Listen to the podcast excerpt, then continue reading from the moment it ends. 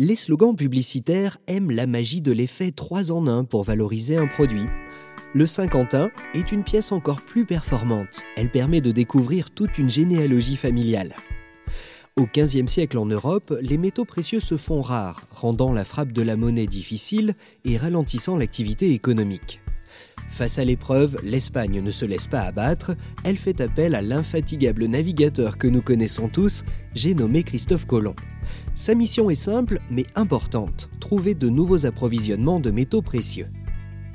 Petit bateau navigua loin, très loin même, puisqu'il amarra dans une terre encore inconnue, appelée depuis Amérique. Il trouve dans les mines de Bolivie et au Mexique de l'or et de l'argent. On dit même qu'il vit des montagnes remplies de pierres précieuses. Ravi de sa découverte, l'explorateur espagnol illico presto rentre au pays avec ses cargaisons. Une période faste débute, l'âge d'or de l'Espagne.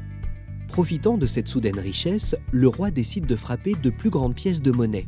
On les connaît sous le nom de Cinquantin ou 50 réaux de Philippe IV du nom du monarque régnant.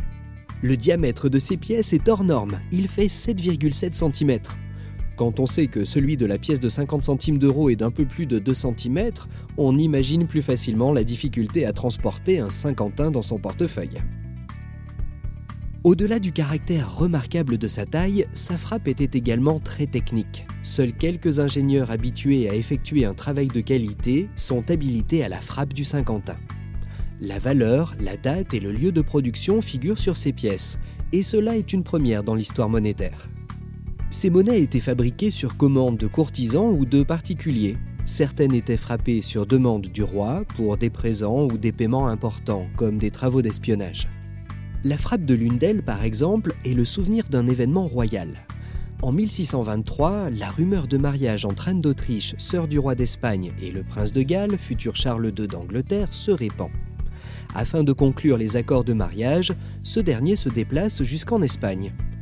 Bien que l'événement soit secret, il s'agit tout de même d'une rencontre royale, et de cela on doit s'en souvenir. Un Saint-Quentin est frappé pour cette occasion. Le mariage n'aura jamais eu lieu, alors que la pièce, elle, existe. Ce réal de Philippe IV représente les différents blasons familiaux.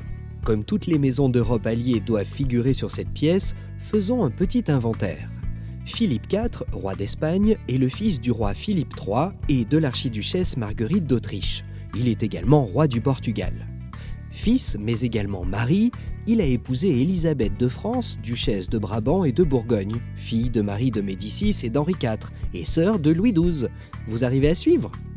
Tous ces noms équivalent à autant de titres, voire plus. Le Saint-Quentin les représente donc tous, nous trouvons les blasons de Bourgogne, du Portugal, d'Autriche, d'Aragon et de Sicile.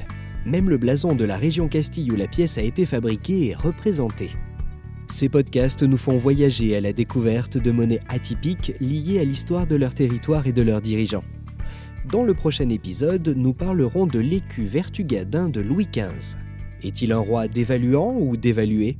Telle est la question à laquelle nous tâcherons de répondre. Et comme chaque institution a sa devise, n'oubliez pas la nôtre, si t'es cool, t'es si t'es cool.